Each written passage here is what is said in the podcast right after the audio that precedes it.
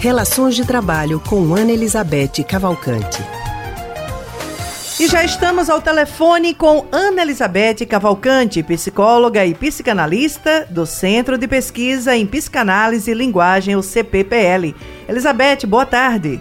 Boa tarde, Alexandra. Boa tarde, Raul. Boa tarde, Ana. Boa Ana, tarde, a executiva Silvia Machado, atualmente que é uma das seis profissionais à frente da indústria de calçados Arezo, ela declarou que não tem medo de demonstrar as suas fragilidades no ambiente de trabalho. Ela acredita, inclusive, que mostrar-se vulnerável pode conectar pessoas, gerar empatia, trazer mais apoios. Oh, Ana, isso não é uma postura muito incomum, ou é? As pessoas.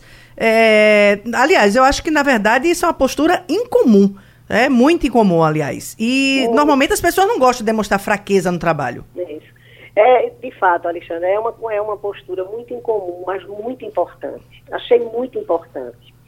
Por quê? Porque vai na contramão do que está acontecendo hoje, né? A ideia de que, disseminada, completamente aceita, de que é, nós podemos tudo, né? Sim. Podemos conseguir tudo, podemos tudo, desde que nos empenhemos, nos esforcemos, e as coisas não são bem assim, né?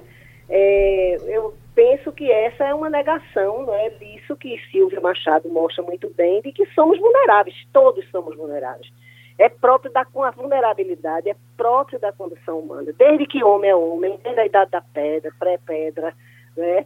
A gente, o homem é Isso é a única coisa, eu acho, que a gente pode afirmar de universal em relação à condição humana, é de que temos limites, de que somos vulneráveis, né?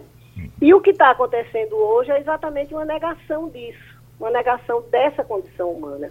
E o que é que acontece? É uma cobrança, né? Cobramos dos outros e de nós mesmos, o que é ainda pior, de que sejamos super-homens, né? Mulher mulheres maravilhas que tudo podem. E o que é import o importante é que se, se esforce e quando não conseguimos isso, é porque não nos empenhamos, não, não, não nos esforçamos suficientemente, e a gente sabe que as coisas não são assim. Nós temos limites, nem tem coisas que não são possíveis. Então, é, o resultado disso eu acho que é um resultado muito nefasto, é o que a gente está vivendo hoje, né? Uma legião de, de pessoas que se acham se sentindo e se achando fracassadas, achando que não ser esse super-homem, né, essas mulheres maravilhas que a sociedade exige, é uma responsabilidade sua, é porque não se esforçou o suficiente, né?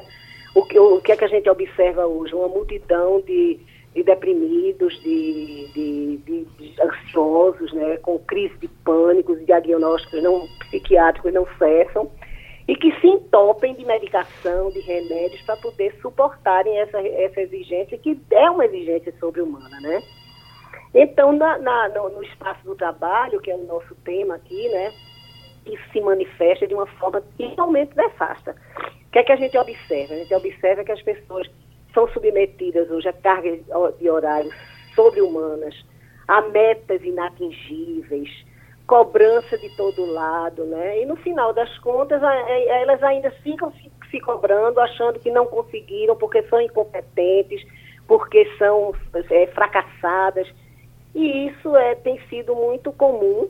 Não é? Nós já conversamos sobre isso aqui, quando a gente falou, vocês devem se lembrar, Haldner, com certeza, eu acho que era Sim. Anne Haldner, que nós, nós conversamos sobre isso quando abordamos a questão da síndrome de burnout. Não sei se você lembra. Lembro, nós, lembro. nós conversamos sobre isso, né? Que é um adoecimento típico dessa exigência exacerbada que se faz é, sobre as pessoas no trabalho, que na verdade são exigências muitas vezes sobre-humana, né? Por isso que eu achei muito importante, muito louvável, né, essa atitude de Silvia Machado, porque é, eu acho que é uma, é, quando ela diz, é, isso é mais do que reconhecer, é reconhecendo a própria vulnerabilidade, você pode conhecer, reconhecer a vulnerabilidade do outro, e isso sem dúvida nenhuma é um fator que possibilita, sim, é, uma maior empatia, uma maior compreensão do que é a condição do outro, não tenho dúvida disso. E como eu acho. Obrigado, Ana.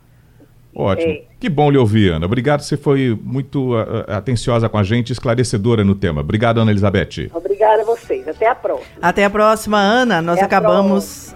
Acabamos de conversar com a psicóloga e psicanalista do Centro de Pesquisa em Psicanálise e Linguagem, CPPL, Ana Elizabeth Cavalcante.